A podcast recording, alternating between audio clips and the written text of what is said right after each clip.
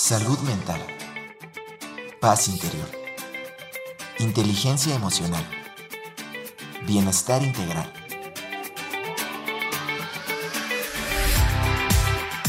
Aquí y ahora. Sesión con invitados.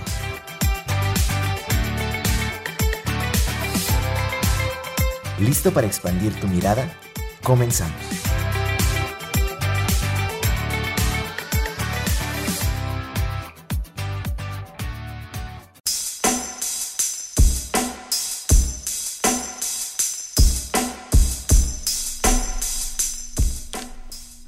Buenas tardes, bienvenidos aquí y ahora. Mi nombre es Erika Aguilar y como cada jueves es un gusto podernos saludar en vivo a través de las frecuencias de Radio Universidad 88.5 FM en San Luis Potosí, 91.9 FM en Matehuala. Saludo también con muchísimo gusto a quienes se conectan a través de nuestra página web radio y televisión.uaslp.mx y así pues nos escuchan en Puebla, en Chihuahua, en la Ciudad de México, en Querétaro y en muchos otros lugares. Les, les, les mando muchos, muchos saludos. También, por supuesto, a quienes se están conectando a través de nuestras redes sociales, porque Radio y Televisión estrena un canal que se llama Al Aire UASLP desde donde estamos transmitiendo y estaremos transmitiendo algunos programas en vivo y también, por supuesto, pues ya que estamos hablando de todas las diferentes plataformas donde nos escuchamos y nos vemos, pues la invitación para que me sigan a mis redes personales, Erika Aguilar Meditación en Facebook, Erika Aguilar Meditación en Instagram. También ando en TikTok, pero pues ahí la verdad me da un poquito de pena. bueno, entren, entren de todas maneras y síganos. Y bueno, ¿cómo estás Ángel? Muy bien. Excelente, estamos aquí con todo el equipo, gracias a Ángel, está Eli también del área de comunicación que ahorita nos va a subir a Instagram para que sigan a Radio y TV Radio y TV UASLP, así, ¿verdad, Eli? En, en Facebook, también en Instagram está Ángel hoy me está ayudando en el streaming. Alex también muchísimos saludos y a todos, por supuesto. Es un gusto y les invito a que nos, eh, nos hagan llegar sus dudas, sus comentarios, sus preguntas, sus saludos al 826-1347, nuestro número en cabina y a nuestro número de WhatsApp 446 0044 14. Y el tema de esta semana es a preguntas incómodas, respuestas claras.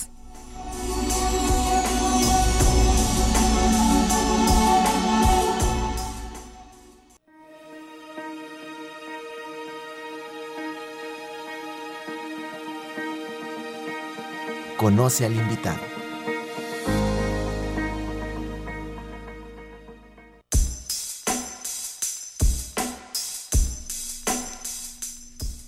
Y esta tarde es un gustísimo, un placer para mí recibir aquí en cabina por primera vez a Henriette González Boisel. Ella es, psicóloga, también tiene una maestría y doctorado en terapia sistémica familiar y de pareja. También tiene diplomado en psicoterapia sistémico-dialógica.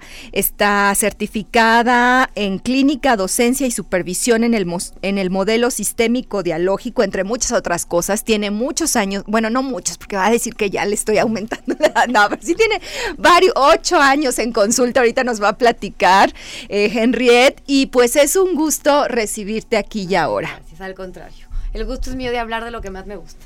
Así ¿Qué es la terapia? ¿Qué es la psicología? Pues sí, hablar todo el tema de la mente, cómo funcionamos, cómo nos relacionamos. Todo el tema de la mente. Que se ¿Te puedes acercar un poquito al micro, porfis, Henriette? Ándale. Perfecto. Ahí está, perfecto. Henriette, ¿cómo fue que tú, a, lo largo de toda esta trayectoria que tú tienes como pues terapeuta, como psicóloga, atendiendo, me decías, principalmente a familias y a parejas, Adultos. Adultos. individual o pareja, ajá. Empezaste con niños y dijiste, no, lo mío no es eso. Me encantan los niños, pero yo veía que el problema, pues un niño viene fresco al mundo, ¿no? Y cuando empieza a tener dificultades, pues es porque algo está percibiendo en su entorno. Y al darme cuenta de eso, pues mejor me enfoco en trabajar con la familia entera y no solo con una parte de, y eso me hizo mucho sentido y, desde entonces me he apasionado en el tema de la familia. Y se nota, se nota el apasionamiento de Henriette en todas sus actividades. Déjenme les digo, ahorita al final también les vamos a pedir sus, sus datos de contacto, pero me encanta tu cuenta en Instagram que se llama Psic Henriette, ¿verdad? Sí, sí. Este, porque ahí Henriette establece unos vínculos de comunicación con todas las personas que le siguen de manera muy fresca, muy dinámica, nos da tips, nos hace preguntas, hace que reflexionemos. Y me encantó mucho, y de hecho así le pusimos como una, una de las de, pues de las pequeñas campañitas o de los videos que generas en torno a ciertos temas, ¿no? A, a preguntas incómodas, respuestas claras, porque cuántas veces nosotros en nuestra vida cotidiana, en nuestros vínculos, pues tenemos estas dinámicas de interacción con los otros y que no sabemos como que gestionarlas muy bien en el día a día. Nos o sea, incomoda, no, nos sorprende. ¿No? Y, luego, luego lo vemos mucho en los memes con la familia, ¿no? Que llega la tía, que nos anda cuestionando. Ya bajaste de peso, ya tienes novio, ¿para cuándo? ¿Para cuándo? y este tipo de situaciones hablan mucho respecto a nosotros y a los demás y en nuestras dinámicas familiares. ¿Por qué, Henriette, eh, digámoslo, eh, se generan este tipo de situaciones que luego pueden ser un tanto molestas, incómodas y nos hace decir, ay no, la familia de lejitos o en las comidas familiares, híjole, la sufro, ¿no? Sí. ¿Qué está pasando ahí? ¿Qué pasa ahí? Yo creo que aquí se, se complementan las ideas propias, nuestros prejuicios, nuestro, cómo vamos construyendo nuestro mundo de ideas, más las del otro, ese que me pregunta. Entonces esa pregunta pues surge de un prejuicio de esta persona, ¿no? Desde esa curiosidad. Y cuando hace como sintonía con el mío, no hay ningún problema.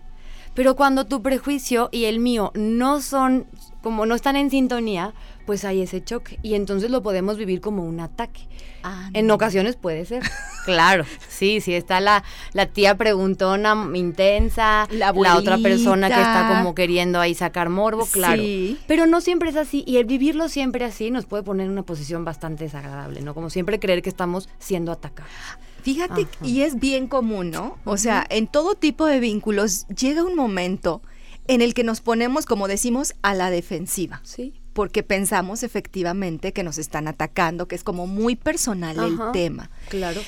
Eh, ¿Qué hace que nos sintamos tan Y luego aparte, hay unas personas que se la viven a la defensiva todo el tiempo. También, que sí.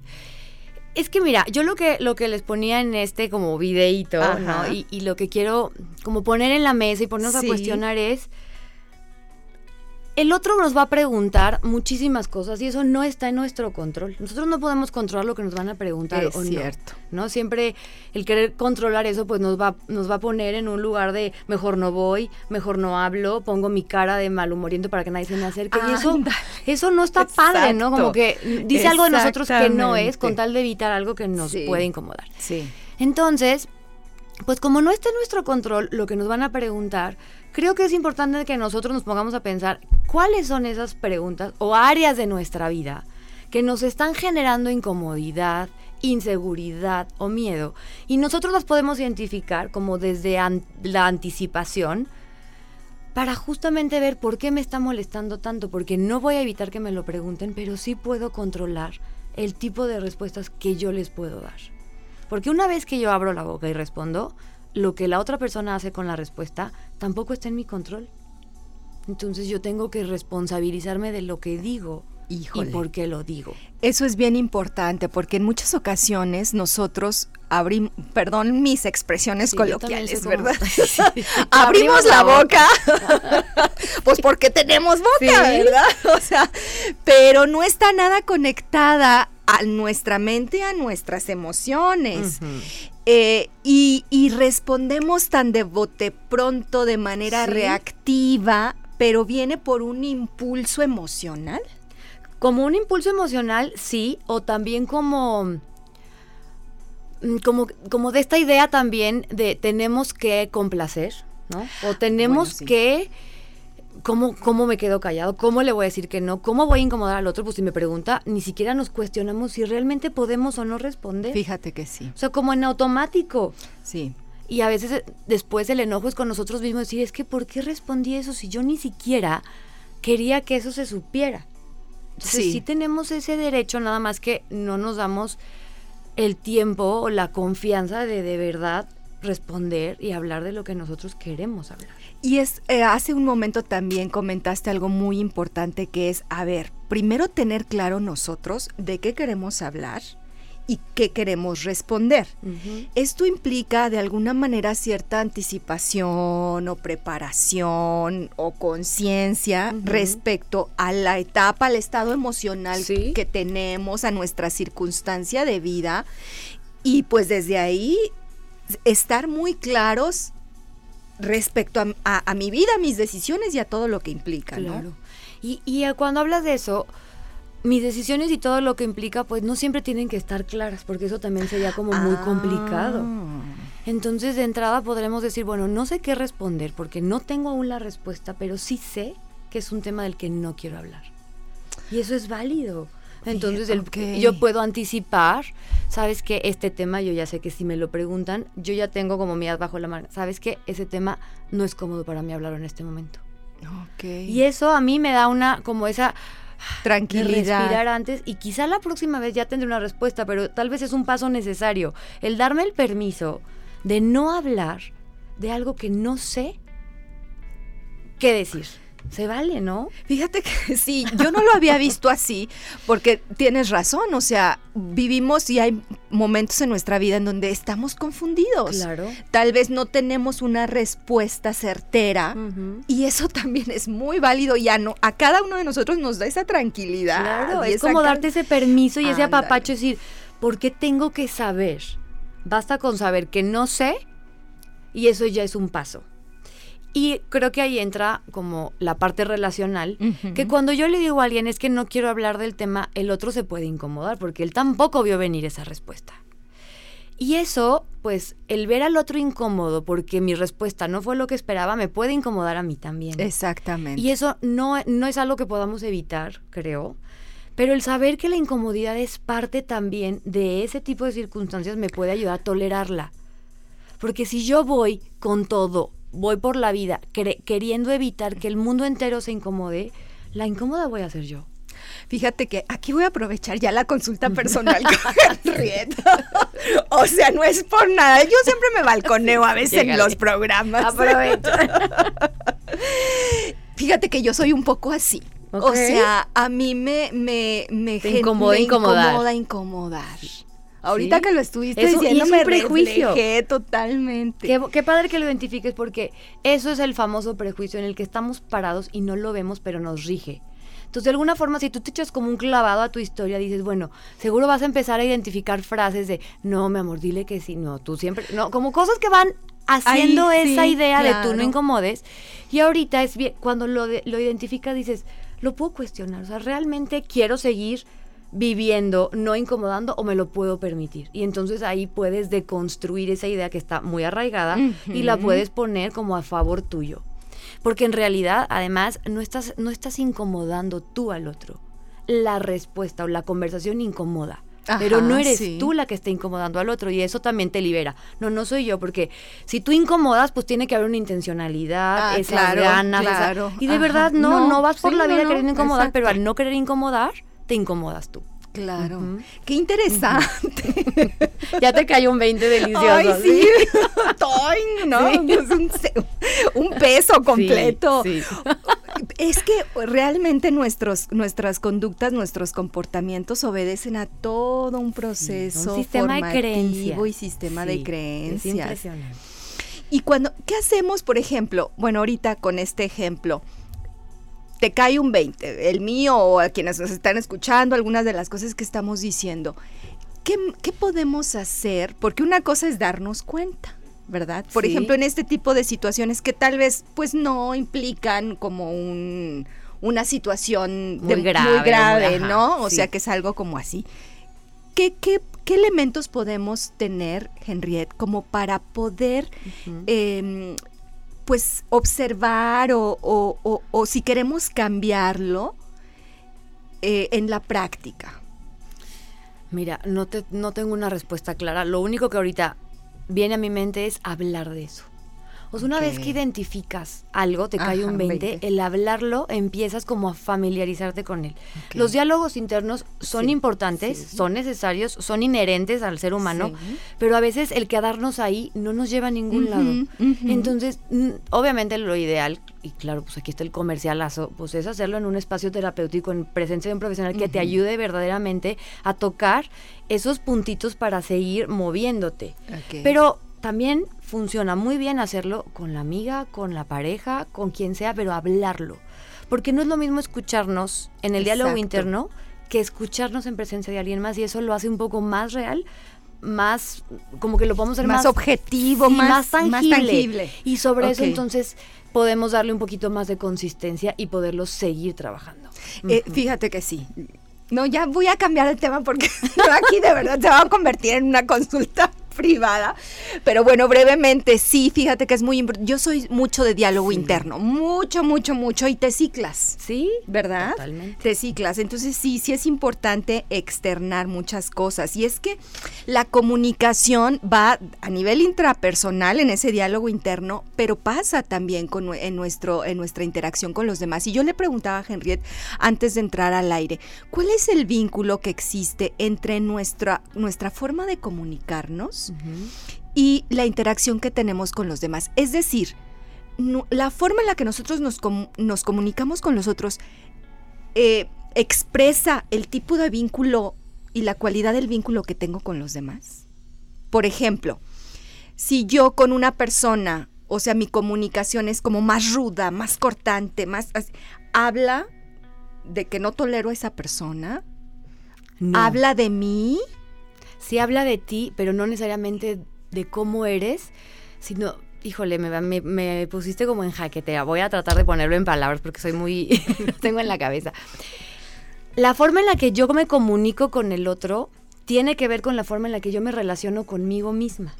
Pero digamos que en ese, en, en el yo y en el tú, hay un proceso que se llama todo nuestro sistema de defensas, nuestra forma de relacionarnos, todos nuestros prejuicios, ideas preconcebidas, nuestros afectos, y entonces todo eso se puede como cristalizar en la comunicación, pero por eso hablamos de que la comunicación es una parte, pero nuestro cuerpo también comunica, nuestros silencios también comunican, y todo eso, por eso justo la terapia es comunicar en palabras todo lo que no está puesto en palabras. Entonces es como una retroalimentación constante, la forma en la que yo me muestro ruda contigo, no necesariamente es porque me caes mal, sino porque algo estoy viendo en ti que me mueve de mí o que me, me algo tiene que ver conmigo, lo que yo percibo de ti. Eso, y muchas veces nosotros ni siquiera nos damos cuenta, ¿estás de acuerdo? O sea, ¿cuántas veces no, eh, eh, escuchamos a alguien y decimos, oye, no te enojes? Y la persona nos dice, no estoy enojada. Pero es porque no nos estamos escuchando cómo está saliendo o porque hay esa defensa, ¿no? Igual y llegas a una fiesta y dices, híjole, no conozco a nadie, estás toda angustiada porque tú quieres hablar con alguien. Y me acordé de un meme porque vi la foto y me dio mucha risa. Que sale la cara de la, de la chava, pero con una cara de veras de nadie se me acerque. Y ella pensando, ¿por qué nadie quiere estar conmigo? ¿No? De verdad, ¿cómo lo que sentimos lo externamos de una forma que no es consciente? Y al hacerlo consciente podemos literal llegar con una cara casi que la, la sonrisa un poco falsa, pero para ser consciente esas caras que hacemos o esas comunicaciones que tenemos. Ahí se vale preguntarle a los demás. Siempre. Es que eso nos hace nos hace movernos del lugar. Si yo te veo enojada y me alejo, pues estoy dando por hecho. Te estoy, te estoy como quitando oportunidad y estoy asumiendo. Sí. Te digo, oye, te veo enojada, ¿estás bien? Y tú me dices, no, no estoy enojada. Ah, eso nos da una oportunidad. Y si me dices, sí, efectivamente, tal vez lo que necesitas es que alguien lo note, ¿no? O sea, el quedarnos callados, creo que pocas veces es opción. Cuando se trata de asumir. Y cuando nos y por ejemplo, cuando nos quedamos callados porque realmente no queremos responder, ¿qué hacer? Porque ahí se eh, presenta una situación incómoda. ¿El otro o el que se queda callado? Los dos. Pues hablando de la incomodidad. Hablando de la incomodidad. Tolerarlo. Tolerarlo y no utilizar eso como ay, qué gacha. O porque me deja así, no como desde el me lo hiciste. No, bueno, pues tolerar la incomodidad de estar en silencio y eso como trascenderlo. Ah, fíjate que ahorita que estás hablando eso de me lo hiciste y toda esta cuestión también de la incomodidad, hablando de todo eso, uno de los elementos que pienso es importante mencionar es el tema de un ego muy fuerte, ¿no? O, un ego mal entendido, o no sé cómo, cómo plantearlo, porque cuántas veces pensamos que todo gira alrededor de nosotros. Justo es que todo gira alrededor de nosotros, ¿estás de acuerdo? Pero la conciencia de que el otro existe, de que el otro siente, de que el otro piensa, es lo que nos permite salirnos un poquito y ser un poquito más como, como en equilibrio, porque todo gira alrededor de nosotros, ¿no? ¿Por qué no sería? Pero ahí es donde podemos diferenciar el como la parte narcisista de solo yo, aunque el otro y te utilizo a mi beneficio, o el ego es me, me, mantengo en como en conciencia conmigo sin perder de vista que no soy la única. ¿Y cómo le hago para hacer eso? Buena pregunta yo creo que tiene mucho que ver. Vayan a terapia. con las relaciones. Si tú te sientes cómoda en tus relaciones sociales, quiere decir que hay una conciencia del otro. Si de pronto te sientes que nadie te quiere o que todo el mundo te hace caso, es porque estás en un punto en donde no te estás haciendo consciente de dónde están los demás. Creo que eso lo puedes vivir en cómo te sientes en compañía de personas importantes para ti. Y regresando entonces justamente a este tema de las preguntas cuando son incómodas, etcétera, tú nos decías también, bueno, tú no puedes controlar que te preguntan, pero sí puedes gestionar o controlar, ¿verdad? ¿Qué, respondes? ¿Qué opciones tenemos, Henriette? Mira, opción A, a lo bruto, ¿no? Responder lo que, lo que el primero nos vino a la mente porque no lo vimos venir, ¿no? Ok. Opción B, hablar de la incomodidad. Me incomoda muchísimo hablar de este tema. ¡Ay, guau! Simplemente mencionar y ponerle nombre a la incomodidad. La verdad, cuando esté lista, seguramente yo voy a ser quien lo abra. Ahorita no estoy lista. No es fácil, pero es una opción. Sí, claro. Otra es eh, responder, ¿no? Como, pues sí, sí te lo respondo porque quizá eres alguien de confianza, pero incluir es un tema que me incomoda. Sí te lo respondo porque no quiero como que se quede atorado. Creo que es importante que lo hable, como desde el trabajo, pero es un tema delicado. Y ahí le estoy diciendo al otro, cuida lo que haces con esa información. Como que también yo me estoy haciendo responsable. Es un tema que te digo a ti, pero es delicado. Y ahí estoy cuidando, porque si yo no te digo, es como la amiga no que dice, no vayas a decir nada. ¿no? Te anticipa el chisme. Sí, sí, sí. Pero entonces tú ya sabes que si lo dices, estás faltando a eso que tu amiga te contó. Puedes hacerlo. ¿no? Claro. Pero es importante que nosotros lo, lo, pongamos poner en la mesa. Y otra, pues como decimos, es el silencio. Híjole, cambias de tema. Cambias y sí se vale. Se vale. O te quedas callada de plano así, mm, nada. voy por agua, es una forma también que puede el otro decir, ay, qué barba, lo que sea, pero tú te estás protegiendo de hablar de algo que no quieres hablar. Y que estás en todo tu derecho. O cambias de, tema o le regresas la pregunta. ¿Tú por qué me haces esa pregunta? Se vale.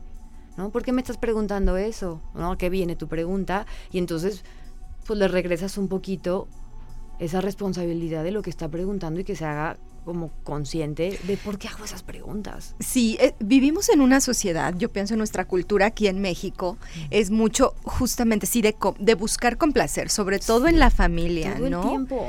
Ajá, todo el tiempo. Entonces, eh, pensamos que si nosotros marcamos, porque es también como marcar un límite, ¿no? Totalmente. O sea, estás invadiendo un, un tema, un asunto personal, ¿no? Claro. Eh, que tal vez, o sea, bueno, no tal vez que, o sea, no, no me siento cómoda, como lo, estamos comentando en este momento, pero a veces pensamos que el irnos al extremo de decir no quiero hablar de eso o quedarme callado es, es ser agresivo con el otro, es ir en contra del otro. ¿De qué manera podemos decirlo en un contexto cultural como nuestro país, ¿verdad? Porque en muchas ocasiones pensamos que si señalamos y si, y si marcamos esos límites, la relación con el otro se va a ver dañada. Ajá. Ajá. Ay, mira, no te va a gustar mi respuesta. pero no comparto o me como que yo me rehuso, y quizá esto es una cuestión muy personal, pero yo me rehuso a tener que que adornar las palabras para que tú no sientas que te estoy poniendo un límite, pero lindo. Es que los límites son los límites. Y los límites no son para el otro, no es que yo te esté alejando, no es que yo te esté... Es para mí, es por mi bien. Y así como yo te pongo un límite hoy, tú me vas a poner uno a mí. Entonces, si te, si te respondo, sería como como seguir reforzando esa idea de que tenemos que agradar al, otro. Y al otro lo agradamos porque somos agradables, ¿no? Porque soy buena onda, porque me río, porque tengo un tema interesante, porque te porque te escucho. Pero ¿por qué agradar en un tema que no es agradable, no? O sea, ahí es donde quisiera como diferenciar que no todo tiene que ser agradable como hemos últimamente se bien el boom, ¿no? Es que la vida no es todo el tiempo felicidad, la tristeza es tristeza, el enojo es enojo, pues los temas incómodos son incómodos, los límites no son agradables de que te los pongan, pero una vez que los respetas la relación se vuelve más agradable. Eso es importante. Entonces, verlo tal vez no como un, un, un punto a inmediato a corto plazo, sino que también estás caminando hacia gestionar una relación a mediano o a largo plazo más sana. Justamente, esos son, para eso son los límites. Para yo poderme relacionar contigo de una forma que me haga sentir bien y yo siga queriendo procurar esa relación.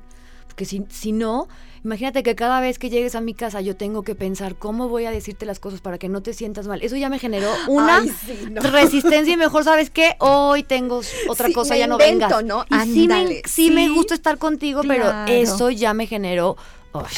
sí. ¿No?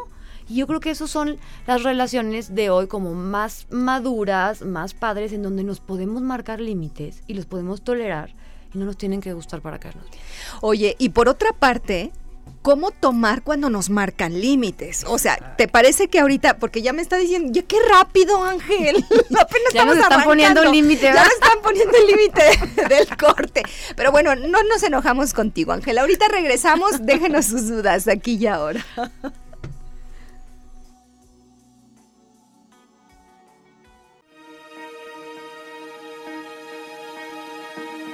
Aquí y ahora.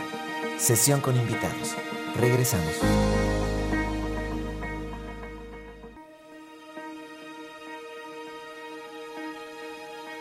Estamos de vuelta. Aquí y ahora. Sesión con invitados.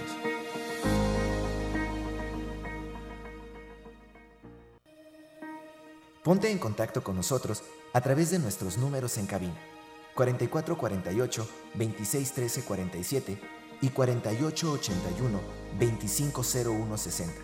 WhatsApp 4446 004414. Redes sociales. Facebook Erika Aguilar Meditación.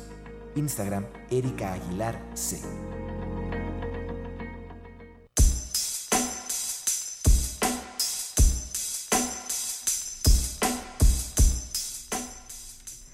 Estamos de regreso aquí y ahora en vivo, así que nuestros números 826-1346, 446-0044, 14. Antes de regresar con la pregunta que se nos quedó pendiente aquí con Henriette, les quiero recordar eh, que también pueden descargar nuestro podcast aquí y ahora sesión con invitados y aquí y ahora prácticas de meditación. Ambos están en Spotify y están en el resto de las plataformas como en Amazon, como en Google, como en este, ¿cuál otra Alex? Este, Google, Google Podcast, Deezer, este, Spreaker, en iVoox también, bueno, en todas. Búsquenos y ahí nos van a encontrar seguramente. Y bueno, ¿ya les repetí los números o no? 826 47 Bueno, otra vez, 446 0044 14. Estamos al aire UASLP en Facebook. Estamos en Erika Aguilar Meditación en Instagram y en Facebook. Y bueno, muchos saludos. Gracias, Concertino. Gracias a querida Cintia. Muchísimas gracias también por tus saludos. Y me dicen, si tienes que, que regular tus respuestas, Erika, eres muy ruda. Sí, tengo que suavizarlas. no, se crean. Bueno, a veces sí, digo, a todos también, no, no siempre andamos en el mismo estado anímico, ¿verdad? Pero bueno, una pregunta. Eh, actualmente se ha confundido bueno, que ahorita vamos con tu pregunta, Concertino. ¿Qué te parece para, para no desviarnos, como terminar, la, respuesta, la respuesta anterior? Porque estábamos platicando de los límites. Ok, de lo sano que es poner los límites nosotros, buscando gestionar mejor nuestras relaciones también en lo que en lo subsecuente, pero ¿qué pasa cuando es a nosotros a los que nos marcan los límites? O sea, ¿qué nos puedes decir como para también nosotros, porque finalmente una relación es de dos, ¿verdad? O sea, tal vez yo no me di cuenta que estaba invadiendo, ¿verdad? Es un tema, una situación. No lo hice con una malicia o con un propósito. Ajá. Por una parte, Sí. y tal vez sí, pero el punto es que me están marcando un límite. ¿Cómo, ¿Cómo hacer para tal vez yo también saber cómo tomar ese Claro. límite que me están marcando? Es la primera vez que me viene esto a la mente, pero de verdad lo creo. si alguien te marca un límite, el mensaje como alterno es, me importas. Quiero seguir en esta relación, entonces para yo poder seguir en esta relación, necesito que funcionemos de esta forma. Porque sería muy fácil, si no me parece, me puedo ir, ¿no? O me hago la indignada, o no te lo pongo y me tolero, pero es una forma de decirte, quiero que esta relación continúe. Entonces tal vez eso nos ayuda a tolerarlo como desde otro lugar, como más, ay, bueno, pues no es fácil, pero algo me está queriendo decir con este límite. Claro, porque también si nos quedamos callados o nos escabullimos por un lado, o sea, se mina la relación de, Sí. de- de muchas formas, o sea, en la, en la base, ¿no? O sea, porque como lo hemos comentado, o sea, le saco la vuelta siempre a la persona, me quedo con ese sinsabor, ¿no? Y de alguna manera puede generarse cierto resentimiento, cierto malestar emocional que trasciende en el tiempo. Claro. Entonces el que nos marquen un límite es, esto que está, me están pidiendo puede propiciar que nuestra relación sea más agradable, que tú te sientas cómoda conmigo y entonces yo me puedo sentir cómoda contigo. Y repetimos, no va a haber incomodidad, pero la incomodidad no es sinónimo de algo malo está pasando, sino de un cambio está por venir. ¿no? Eso, me encantó eso. ¿Puedes repetirlo? La incomodidad Ah, la incomodidad no es algo malo, no, es sinónimo de, que algo, algo malo malo, esté pasando. sino de que el cambio está Eso es importante, muy bien. Ahora sí vamos con la pregunta que nos dicen. Actualmente se ha confundido el decir las cosas con asertividad a ser poco genuinas al momento de expresar un límite. Darle rodeos a las cosas para decir algo que se puede decir fácilmente de manera directa, educada y contundente. Es que eso es la asertividad, no adornarlo. Cuando adornamos ya no estamos siendo asertivos. ¿Qué es ser asertivos, Henriette? Pues no tengo una definición muy, muy como de diccionario, pero yo diría como el decir algo de una forma clara, de una forma obviamente no hostil, que haga sentido lo que quieres comunicar y que el otro lo pueda recibir. O sea, que no haya rodeos.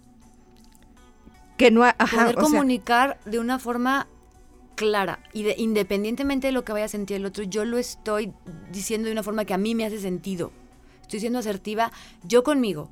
pero también tengo que serlo con el otro. Y cuando no, lo- cuando, cuando no lo es con el otro, quizás es porque está viendo hostilidad, agresividad o miedo, ¿no? No sí sé. es cierto que a veces confundimos el ser claro y directo con ser agresivo, pero pienso que sí tiene que ver mucho en este contexto cultural, el del que hablábamos hace de antes de irnos a la pausa, en donde buscamos que suene bonito, buscamos agradar, buscamos y entonces eh, tenemos poco desarrollado esa, esa mm, habilidad de, entender, de entender que las cosas claras y los límites son sanos. Sí. Yo creo que para ser asertivo se necesita o es indispensable estar en un momento tranquilo tú. Porque si yo estoy furiosa, Sí. no hay forma de que yo vaya a ser asertiva. Sí. Si yo estoy tristísima, no voy a poder ser asertiva. Entonces, quizá en el pico de la emoción Mm. es donde debemos aprender a esperar y entonces que pase esa emoción que nos tiene como muy en el límite y ya una vez sin dejar de sentir, pero también pensando como en esta armonía, entonces puedo ser asertiva. Eh, fíjate que sí, me encanta, qué bueno que, lo, que lo comentas, porque eh, es, es justo así, o sea, mientras estamos en la emoción, la emoción nos toma, Sí. no tenemos claridad en nuestra mente, por lo tanto no, no podemos expresar con claridad nuestras necesidades y escuchar también las de la otra persona. En esos momentos tal vez sería un poquito poder decir, en este momento no puedo hablar o en este momento dame, un, dame unos momentos, unos instantes y después lo platicamos. Sí, justo. Y, y fíjate que ahí viene un tema también muy importante, que la otra persona lo entienda. Sí. Porque yo sí suelo ser así, fíjate. Ah, te digo que yo me sigo aquí ventaneando. o sea, yo sí soy, o sea, a veces sí me toma la emoción, pero cuando logro observar, digo, a ver, dame oportunidad. En este momento no me siento, ¿verdad?, en las condiciones de poder abordarlo. Pero hay personas que luego son un tanto impacientes y que te presionan y que no quieren esperar. ¿Cómo, ¿Cómo hacerles entender esa parte? Porque tal vez piensan que después vas a cambiar las cosas o que ya no va a ser genuina tu respuesta porque la estás pensando. Sí, pues quizá el, el poder decirlo tal cual. Si yo te respondo ahorita, te voy a decir algo que no estoy segura que lo estoy de verdad creyendo o sintiendo. Entonces, justo lo hago también por ti. O sea, entiendo tu, tu presión, pero quiero estar segura de que lo que te estoy diciendo tenga un efecto, el que yo espero y el que quiero que recibas. Entonces, si yo, me, si yo respondo con tu, a tu presión, voy a responder algo que quizá después me voy a arrepentir. No sé, o sea, el, el, el caer en la presión del otro, pues refuerza la inasertividad. Sí, es cierto. Entonces lo hago por ti también. Porque ahorita no estoy pensando con claridad. Y eso también tienes toda la razón. Si le das demasiada pensada, es como cuando estás súper enojada por algo que de verdad te molesta y tienes toda la razón de estar enojada. Dices, ahorita no. Pero si dejas pasar demasiado tiempo, entonces dices, ah, ya no sé ni por qué me enojé, ya que le digo. No, y eso tampoco es asertivo. Entonces es como encontrar, y no es fácil. Sí, no, está caña, no hay una respuesta como de pastillita mágica, no la hay. Pero es, sí va a valerme de la emoción, pero no en el punto en donde está al tope, ¿no? Nublada mi, mi mente. Tu razón, exacto. Entonces, sí te lo digo y, creo que ahí podemos darle a, inclusive yo creo que cada quien puede ponerse sus propios deadlines, ¿no? No pasa de 24 horas porque si no, es el, luego se me pasa. Y el se me pasa es lo que genera las explosiones de ira, mucha ansiedad, muchas cosas que no están saludables, ¿no? Sí, ahí es importante también conocernos, ¿no? Porque efectivamente, como lo dices, hay personas que tal vez se quedan ancladas en esa situación mucho, muchos días, mucho tiempo. Y hay personas a las que ah, se les pasa muy fácil y muy rápido. Pero es importante tener claro, por, como tú bien dices, por qué surgió esa sensación. El enojo es una buena manera de poner límites si lo manejamos con, con sabiduría y con claridad. Por algo está. Sí, el enojo es un regulador. Es, como nuestra, nuestro alarmita interna de cuídate, esto no te gusta, protégete, pero tiene que salir de esa forma porque si no, no le haríamos caso. Así es. Hay otro aspecto del cual quiero, quiero eh, profundizar un poquito, Henriette, y todas las personas que nos están escuchando, porque cuando hablamos de cómo em, gestionar estos momentos de incomodidad, estos momentos en donde sentimos ahí que se están eh, sobrepasando esos límites, en muchas ocasiones eh, también no somos conscientes de que implica para nosotros una responsabilidad respecto a lo que digo. En el sentido de que, eh, pues luego dicen por ahí, ay, es que las palabras se las lleva el viento. no está esta, esta frase clásica. No, no, no, pues las palabras yo lo dije, pero pues fue en el momento, fue un poco derivado de lo que estamos platicando. Pero pues fue, o sea, lo justificamos. Fue la cosa del momento. Fue la cosa del momento, por una parte. O, por ejemplo, si lo decimos enfrente de un grupo de personas impulsados por la parte emocional en el momento, la justificación o lo que sea, pues eso también ya al, salir, ya hay muchas personas que pueden hacer muchas cosas con lo que estoy diciendo. Sí, pregúntale al presidente o así. una vez que lo dice, ya no hay vuelta atrás. Entonces, ¿hasta qué punto es válido eso de que lo que, lo que digo se lo, llevo el, se lo lleva el viento? Pues vamos, o sea, lo que decimos una vez que sale de nuestra boca y pasa a boca de alguien más, ya no podemos nosotros controlarlo. Entonces, más bien ahí entra este proceso de la responsabilidad, pues lo dije, no, no lo hice consciente o lo hice consciente o estaba borracha o no, lo que haya sido, pero una vez que lo digo, pues tengo que hacerme responsable de eso que pasó. Y entonces, claro que puede no gustarme lo que el otro hizo con esa información, si ya se convirtió en un chisme, si ya se hizo un malentendido. Pero eso pues también es parte de las relaciones de la vida, de los malentendidos, de la comunicación. No podemos controlarlo. Entonces, eso también es otra parte que nos toca como aceptar y asumir que no vamos a ser ni perfectos ante nadie y que alguien va a pensar algo de, de algo mío, alguien para alguien puede ser muy valioso y para alguien puede ser completamente un defecto. Y yo no lo puedo controlar, entonces las palabras se las lleva el viento, pero lo que las palabras hacen en cada persona eso pues es lo que luego se manifiesta en una relación. Exactamente, sí, También el cómo lo va a interpretar cada una de esas personas. Eso no está en nuestro control. Se siente gacho. Yo no, no, no, te digo que no me importa que de pronto tú pienses, ahí está que está diciendo puras babosadas. Pues claro que me va a incomodar, pues claro que tiene que ver con mi ego, con cómo todo lo que yo he estudiado para decir mis, ¿no?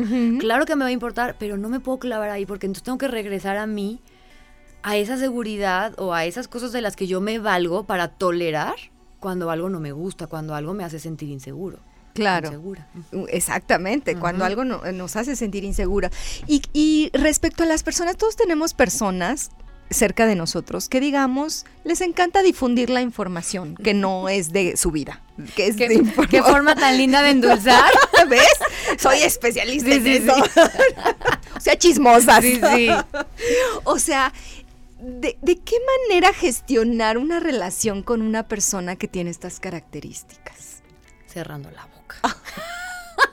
sí, sí, Y por más que quiere, que, que insiste, pero es que, por ejemplo, si insiste, insiste, insiste. Ese es el límite. Ahí hay que poner el límite. Sí, es que de verdad hay gente que le encanta el chisme. Bueno, pues para chismear, nomás cuídate que le dices, porque esa persona, porque tú le digas, no digas nada, no hay poder humano que le haga que se caiga la boca, lo va a decir. Entonces, cuidarnos, ¿sabes qué? de este tema mejor no hablo, o cambias el tema, como desde una forma como más así, ay no, platícame tú, ay no, y lo que sea, pero sí se vale. Oye, ¿y se contagia?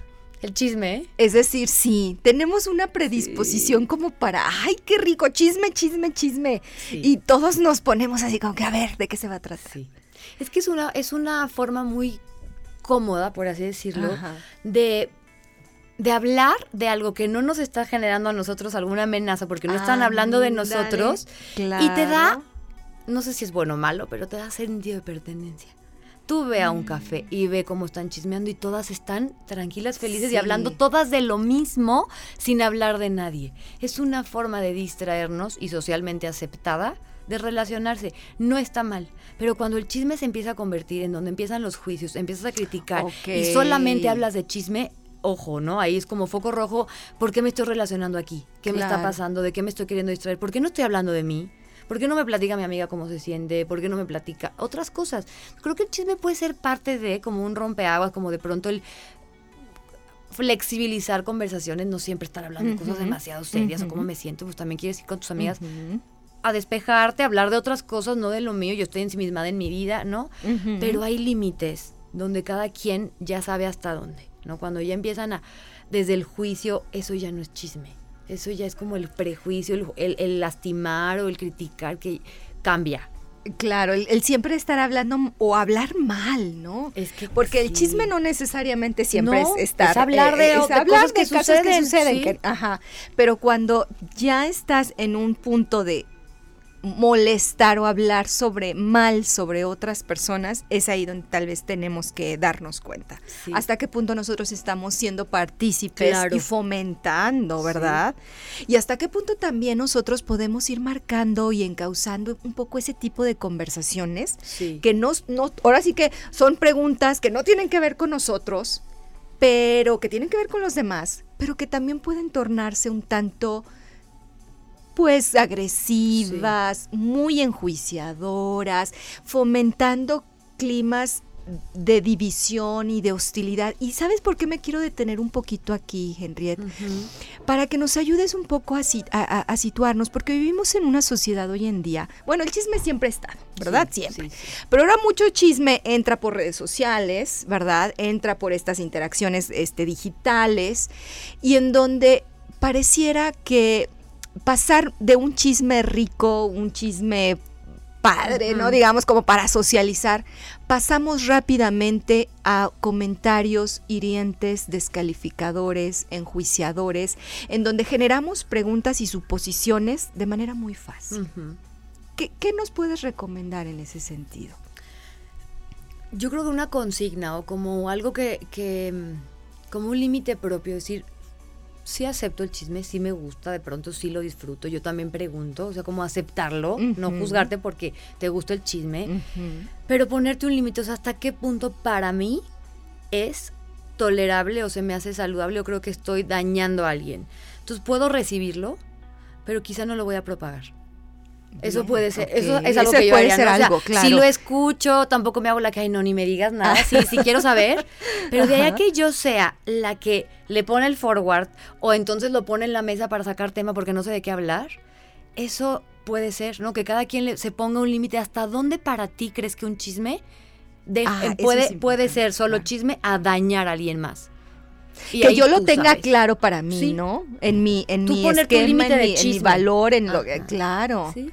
Porque a veces, a veces en el chisme tú estás dándote cuenta de cuáles son quizá tus formas de pensar o tus valores, ¿no? En el chisme está- es- nos sin darnos cuenta está, no, pero ¿cómo crees? Y si, si, si le habrá dado pena que se le rompió el suéter en medio de todo el mundo. Ay, no, a mí sí me daría pena. Entonces estás hablando de ti, ¿no? Claro. Pero ya cuando empiezas como a, ay, no, pobrecita, yo, yo no podría ser ella, ay, sí, ya la estás descalificando. Ya te estás posicionando en un lugar encima de ella y te estás como... Sí, como Sí, sintiendo como poder juicio, arriba. sí, sí, sí, ahí tú ya no superior. ¿no? O Una sea- cosa es hablar de la situación para ver cómo me sentiría yo o qué opinamos y hasta qué punto nos ponemos encima de porque le está pasando algo que a mí no me está pasando. Eso es súper importante. ¿Cuántos de nosotros realmente, y cuánto tiempo le, le dedicamos también? Es que también hay que ver eso. Hay una, si toda la cena dices, qué sea, entonces, ¿cómo nos estamos llevando? Tú lo, tú lo mencionabas también un poquito fuera del aire, un poquito hace ratito también, de decir, bueno, tal vez hablo de los demás porque no quiero hablar de mí. Pero ese hablar de mí es, es voltear a ver qué está pasando conmigo. Sí, y, y una vez en mi que vida, lo hablo, en, en mis sí. cosas importantes, ¿no? Tal Y vez es una manera de evadirme. Sí, o como decía hace ratito, de cómo puedo, cuando me cae un 20, cómo lo trabajo, qué puedo hacer, pues es hablarlo, pues justo. Ahora es al revés. Mejor no lo hablo y es como si no pasara, como si no estuviera pasando. Entonces, como, ¿cómo ujú. estás? Muy bien, gracias. ¿Y tú? Pero pues el hablar de nosotros, que también no siempre vamos a hablar de nosotros, qué cansado, ¿no? También nos gusta Bueno, el sí, chisme, claro. que, El que- que yoísmo, ¿no? O sea, te digo, El es que el chisme no yoísmo. es malo siempre y cuando haya un punto en donde se pueda combinar con otras conversaciones y otras situaciones en la, en la dinámica pues de la familia, de las amigas, de lo que sea. ¿Y cómo nos puedes recomendar, por ejemplo, en no- las personas que tienen niños o que conviven mucho con niños, ¿no? Que finalmente pues estamos ahí en un, en un rol más de guía, más de, de, de orientación. ¿Cómo poder ap- apoyar en esta formación de los más pequeños, en estos procesos para comunicarnos mejor con los demás? Hablando del chisme, Sí, bueno, no, en Ah. En general, tanto, porque cuántas veces a los niños también, ¿no? No, o sea, eh, los, las personas adultas no, entre comillas, los obligamos o los orillamos a decir o a, o a saludar, Ah, ¿no? sí, sí. O sea, a ver, salúdale a tu tía y el niño no quiere, o este, o tienes que contestar siempre de esta, o sea, ¿qué, ¿qué podemos hacer con los niños? Pues hacernos conscientes nosotros de qué expectativas tenemos, ¿no? Sociales, que les estamos pasando y es que sí parezco disco rayado, pero tolerar esa incomodidad de que si mi hija no te quiere saludar, qué pena, vas a decir que soy una grosera, que estoy educando mal a mi hija, pero es tolerar eso y yo sé que eso no, no debería de cambiar la relación que yo tengo contigo si mi hija no te da un beso, ¿no? O sea, como, como diferenciar que ella le puedo explicar, le puedo decir lo que yo pienso, cuáles son los buenos modales, qué es educación, qué es respeto, pero hasta dónde yo estoy pretendiendo que tú seas un ser que agrade a la sociedad o yo quiero que seas alguien que te sientas cómoda contigo mismo. Es diferenciarnos de nuestros hijos. distinguir el respeto de la educación de otro Agradar. de agradar. Es, ah, volvemos al tema, Sí. pero es que es fundamental, Sí. de verdad, porque eso está, por eso lo decíamos, está bien marcado en nuestra sociedad. A ver, Henriette, yo quiero aprovechar y yo le pedí a Henriette de mucho, con muchísimas ganas y atención, que nos ayudara a darnos como alguna herramienta o algo que pudiéramos nosotros también tener como para nosotros con mayor claridad de cómo gestionar esos momentos, esos temas, esas situaciones que nos incomodan. Entonces, Ángel, ¿qué te parece si vamos a los tips?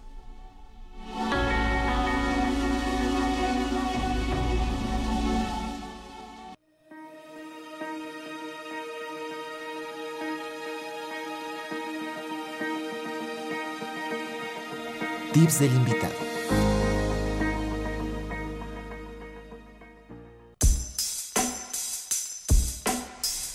Ver, Henry, platícanos qué nos puedes compartir. Pues mira, hablando de preguntas incómodas, respuestas claras, pues se oye muy bonito y muy fácil, pero en realidad, ¿cuáles son las preguntas que me incomodan? ¿Qué tengo que hacer? ¿Qué tengo que anticipar? ¿Por dónde empiezo?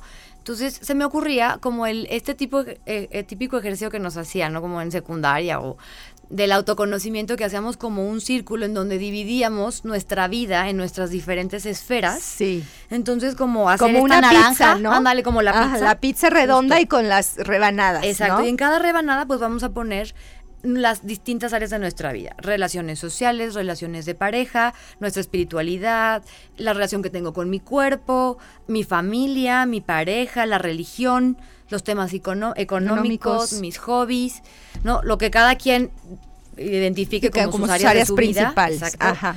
Y entonces podemos como colorear o marcar las esas áreas en donde siento que no estoy tan cómoda o no me siento tan como pesa en el agua Ah, Ajá. o como que me incomodan o me preocupan. Ajá. Y entonces sobre esas me puedo enfocar. Las demás ya sé que son libres. No me va a generar ahí me ningún problema. Ajá. Ok. Esas las suelto. Ese es. Entonces me enfoco en esas áreas y sobre esas puedo empezar a ver qué me puede estar incomodando, qué prejuicios puede haber atrás, por qué me siento atorada. Y una vez que las identifique, pues estas tres preguntas son muy importantes. En esa área que me siento incómoda, ¿hay trabajo que hacer? O sea, ¿tengo que trabajar en esa área? Si la respuesta es sí, pues Manos a la obra. terapia. Sí. si, la, si la respuesta es no, no hay nada que yo pueda hacer, entonces tengo algo que aceptar, ¿no? Sí. Y o que tengo que cambiar. Entonces eso me va a ayudar a mí a darme cuenta o como desde la responsabilidad y lo que sí está en mi control, porque no puedo controlar lo que me preguntan, pero sí lo que respondo. Ujú. Que a mí me está incomodando, que a mí me está generando conflicto de esas preguntas y por qué. ¿Nos puedes poner un ejemplo? Sí, vamos a ver, una área. ¿Será un tema económico? Ok, ándale. Voy a poner, como ahorita que venimos mucho el tema de las mujeres, del Ándale. 8 de mayo, es del 8 de, de marzo. 8M. Las eh, mujeres facturan, ya no lloran. bueno, es que eso es parte del- de la síntesis Sí, claro. ¿no? que se ha generado en estos últimos meses. A ver. Pudiera ser, por ejemplo, que una amiga te pregunte a qué te dedicas. ¿No? Bueno, una amiga no, porque No. quizá un, la tía o la que te encontraste en el súper y aquí, Que- ¿qué que tienes años sin ver, ¿no? Exacto, ¿y Ándale. ¿qué haces? ¿Y estás casada? Sí, sí estoy casada. ¿Y a qué te dedicas? No, pues soy ama de casa. Y esa respuesta le puede generar incomodidad, ¿no? Sí. Entonces, ¿qué hay atrás? Pues puede haber la idea de que antes la ama de casa era lo usual. Sí. Pero ahora la ama de casa, pues tienes que ser ama de casa, pero además trabajar y además producir. Y o sea, ya, se, ya Ya entran todos estos temas que pueden incomodar porque es como, ah, ahora, ser ama de casa es malo. Claro. Porque no trabajo, entonces significa que entonces estoy siendo como floja o que no soy capaz. No, que no soy Puede haber todas estas ideas porque eso no tiene no nada más que ver con ella, sino con el mundo en el que vivimos. Claro. Entonces, ¿por qué le incomoda? ¿Qué significado tiene para ella ser ama de casa? Para ella, ser ama de casa sin estas respuestas sociales, ¿la hace sentir cómoda? ¿Se siente que le falta algo que hacer? ¿Me falta trabajar? ¿Necesito dinero propio? ¿O O- siento que mi esposo me está controlando con dinero o de verdad él no tiene un tema porque es un, es un acuerdo que tenemos de yo entrarle a los niños porque quiero estar? Quiero estar. O sea, ¿qué hay atrás? Claro. Entonces, ¿hay algo que tenga que cambiar? Pues la neta no, yo sí quiero ser ama de casa, al menos en este momento de mi vida es algo que yo decidí y es un acuerdo que tengo con mi pareja y con mis hijos. No, no lo quiero cambiar. Ah, entonces tengo que aceptar que ser ama de casa hoy es mi decisión por convicción y los prejuicios que alguien tiene. O si me lo pregunta la mujer súper trabajadora que además tiene Ándale, y- exitosa y Ajá. acá, sí, claro. Eso, pues para ella puede ser algo malo, pero para mí no lo es. Entonces, no, no hay nada que cambiar. Solamente lo tengo que aceptar. Guau. Fíjate qué claridad. Sí, eh, pero es un proceso a la inversa, ¿no? Como hacia adentro, sí. Claro, o sea, por eso sí vale la pena sentarnos, o sea, darnos unos, unos momentos para reflexionar este tipo de situaciones. Y eso nos va, nos puede liberar en muchas, de muchos sí. problemas, malos entendidos, relaciones, o sea, mala onda, etcétera. Claro. Ay, gracias, te agradezco gracias mucho por ti. compartirlo. Me parece algo de mucho valor, de mucha utilidad. Ojalá lo hayan anotado y si no, descargan el podcast. Oye, Henry, ya estamos en lo último. ¿Dónde podemos encontrarte? Mira, em, en mis redes soy SIC con P, S, I, C de casa, punto. Henriette, que se escribe H-E-N-R-I-E-T-E, Henriette, si no por ahí lo, ahorita lo Ajá, compartimos. Lo Henriette. Y mi, mi celular del consultorio es 4442 007974. Están apareciendo en Facebook tus redes, pero nuevamente tu celular, por favor. Sí, 4442007974. Pues fue un gusto, realmente te agradezco muchísimo. Se nos pasó el, programa súper rápido. Fue como chismecito Ahora sí que fue sí. Ven cómo sí se puede chismear constructivamente. Bueno, los esperamos la próxima semana hasta el próximo jueves y el próximo martes. Gracias. Gracias.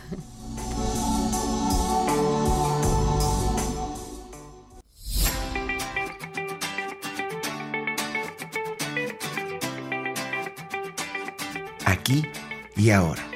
Sesión con invitados. Nos vemos y escuchamos la próxima semana. Hasta entonces.